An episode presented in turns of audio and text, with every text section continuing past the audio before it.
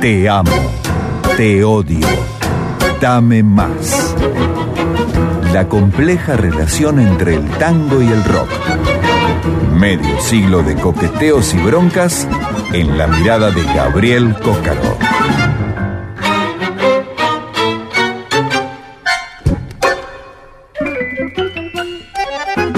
Esa música que ya nos es familiar, retorno una vez más, ya en su calidad de clásico de nuestro programa.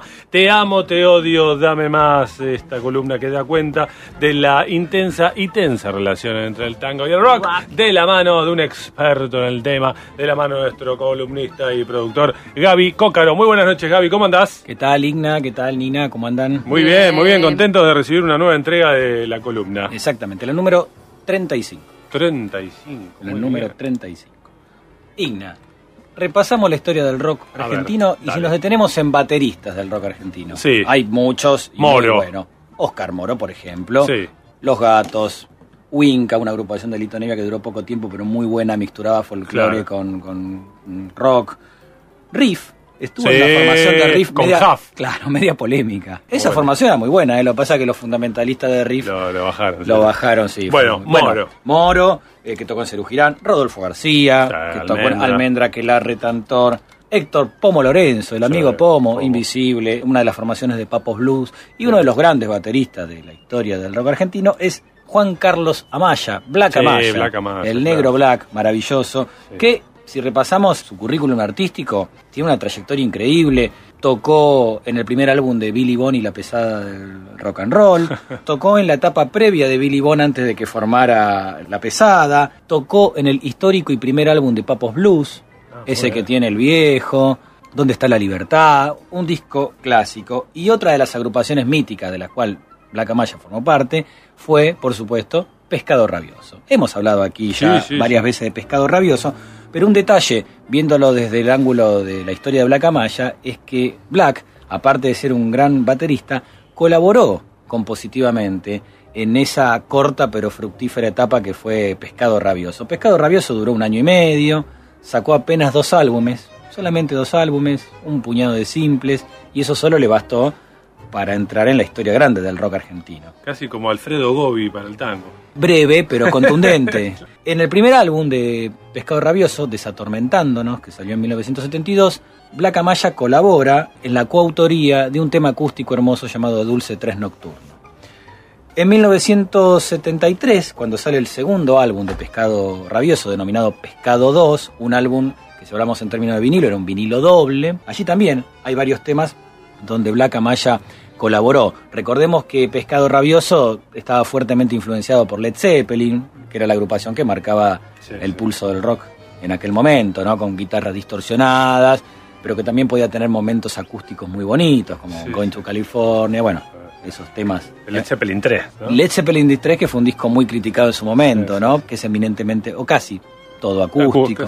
Claro. Ese disco, Pescado 2, tiene rock, tiene blues, tiene zapadas, es un disco bastante ecléctico. Y hay cuatro piezas en las cuales Black Amaya firmó como coautor de los temas. A saber, Peter Ibi, una zapada maravillosa que comparte autoría con Carlos Cutaya, Sí. quien era el tecladista de Pescado Rabioso, y con Luis Alberto Spinetta. Una zapada que ya el título lo decía todo, se llamaba Señorita Zapada. Punto.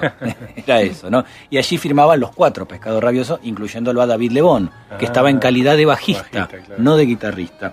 El otro tema que firmaba Placa Maya, que también en coautoría, era una pieza llamada Hola Pequeño Ser, también así medio con una letra un tanto psicodélica.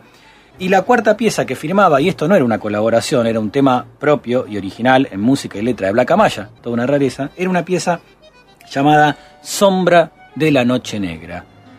¿Le parece, Barchowski? Es un honor que escuchemos un poquito de la versión original, Con todo Pescado gusto. Rabioso en la 2x4. Con todo gusto, ¿eh?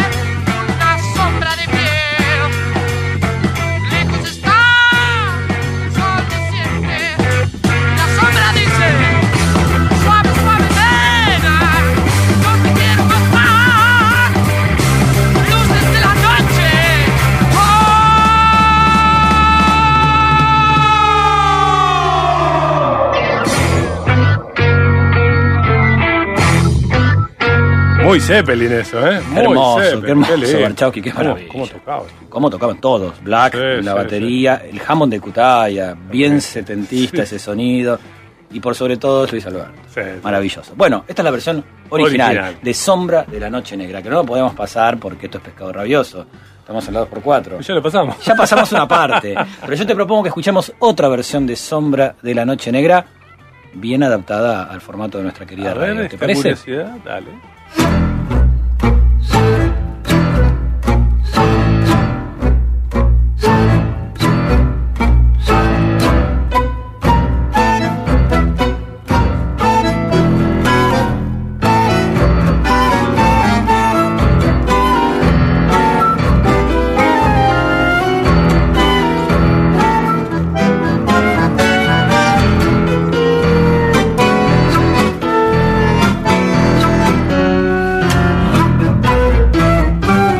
Hoy aquí en la selva estoy.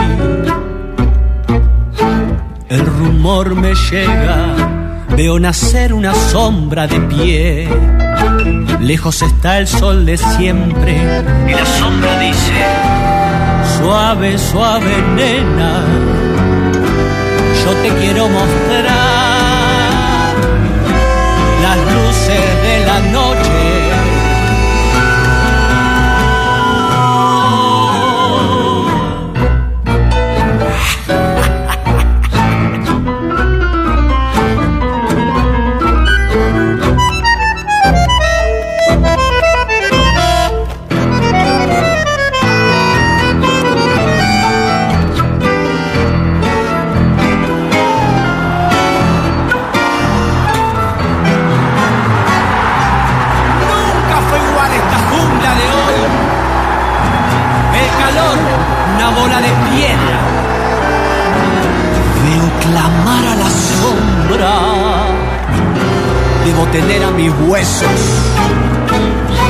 Lejos de la sombra. En algún lugar danzan ceremonias.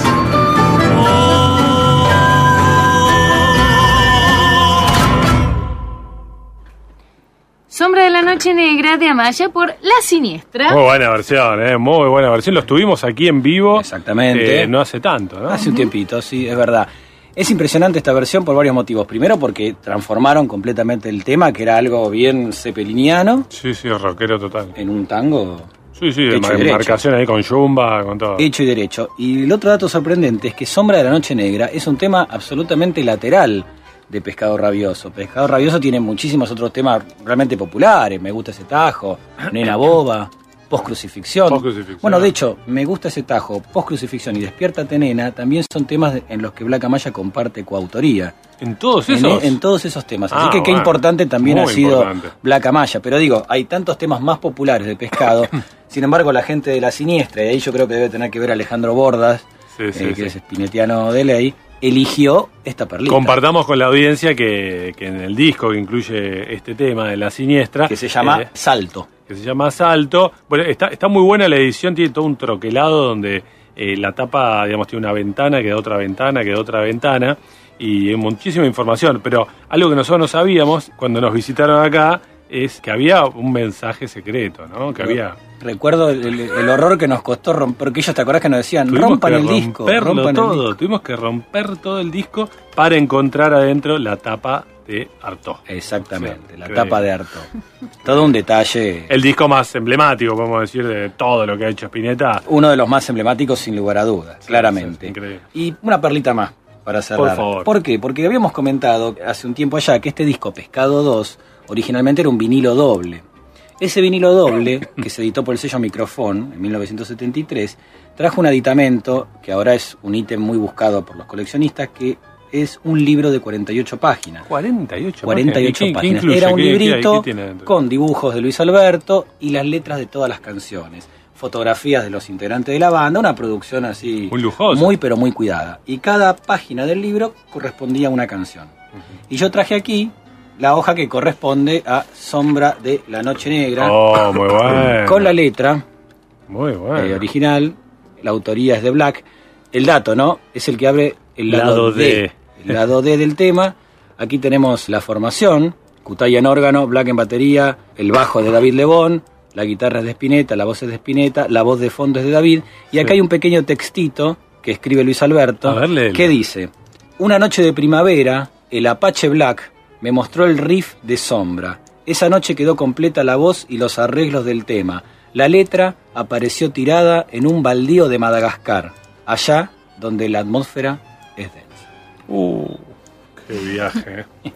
qué viaje. ¿Qué año es esto? 1973. 1973 y hoy lo escuchamos. Muy bueno este documento, es espectacular. Lo eh. podríamos poner en el... Sí, sí, vamos a poner en el Facebook, eh, Nilda, eh, ahí sacado de- de- del original. Qué bueno, este es un viaje terrible. ¿eh? Es un viaje maravilloso. Ahora, estaba pensando mientras lo escuchaba, Gaby, ¿por qué poco Spinetta no llegó a vivir toda esta reivindicación o valoración de eh, una nueva generación de tangueros? Es cierto. Porque era muy incipiente, digamos, ¿no? Es Eh, cierto. Cuando él todavía estaba vivo. ¿Él murió en qué año? En el 2012. En 2012. febrero del 2012. En estos cinco años se dio vuelta la tortilla un poquito con eso. No, no que los tangueros de las nuevas generaciones no, no lo quisieran antes, pero estamos hablando solamente de cinco años. Pero no había grabaciones de sus temas, no había una declaración abierta, explícita de la admiración por su obra desde el tango, como hoy lo hay. Es muy vasta, ¿no? Y muy explícita. Es muy cierta esa reflexión y un poquito dolorosa también, porque Sí. por poco tiempo él no pudo disfrutar de ese reconocimiento de las nuevas generaciones tangueras. Obviamente él en vida tuvo muchísimos reconocimientos, Sí, sí, sí. fue muy consciente de la influencia que él y sus emprendimientos y sus grupos musicales despertaron en las nuevas camadas de músicos, fue muy consciente de eso. Pero es verdad que desde el tango no había una revisión de su obra. A la hora de especular, que vos como buen rockero, imagino, eh, también especulás, a mí me gusta eso. ¿Qué hubiese pasado si no se separaban los Beatles? Sí. ¿Qué hubiese pasado si no lo mataban a John Lennon? Sí. Digo, uno siempre especula, ¿no? Claro. Digo, en este contexto, uno puede especular que seguramente, de alguna manera, en algún contexto, en algún momento, Spinetta hubiese terminado colaborando con algún grupo de tango. Y es muy probable. Bueno, de hecho colaboró, bueno, con alguien de muchísima trayectoria, colaboró en un disco con Amelita Baltar, cantando Sí, la versión sí, de Laura sí. Va, pero sí, se hubiese acercado seguramente a las nuevas generaciones, porque también él tenía una lírica muy poética, a veces muy críptica, pero también profundamente urbana. Hay Sí, muchos sí, sí. ejemplos de eso, mu- muchos temas de Spinetta muy muy urbanos, con alma tanguera, y de hecho ahora estas nuevas generaciones de músicos de tango que nos devuelven piezas del cancionero de Luis Alberto en formato de 2x4, Sí. y ahí caemos en la cuenta, ¿no? ¿Qué Sí, tanguera era la letra de credulidad? ¿Qué tanguera era la letra de seguir viviendo sin tu amor? Sí, y, sí, y tantas sí. otras piezas que han ido apareciendo. ¿Con quién te lo imaginabas más? ¿Con la misteriosa Buenos Aires, con la siniestra o con Diego Esquisi y Quinteto? Bueno, con Diego Esquisi podría ser, ¿eh? Con, Diego ¿eh? Esquisi podría ser porque el, el flaco eh, tenía mucho de, de- de- de esa música así tan indómita como, como maneja Esquisi. Pero bueno, el flaco atravesó por tantos periodos Claro, que tranquilamente claro. podría haberse vinculado con, alguna de esas épocas. Atravesó diversos periodos en un lapso muy corto de años. Eso es lo que a veces a mí me sorprende cuando miro para atrás la historia. Sí, sí, sí. Almendra duró un año y medio, Pescado Rabioso duró un año y medio, Invisible duró tres años. Son periodos muy cortos, pero muy intenso toda esa metamorfosis musical que realizó a lo largo de los años. Increíble, sí, sí, sí, no, impresionante. Muy lindo este documento. Está muy lindo. Gaby Cócaro con su columna Te amo, te odio, dame más. Impecable, Gaby, hermoso, como siempre. Bueno, un placer, un placer. gracias.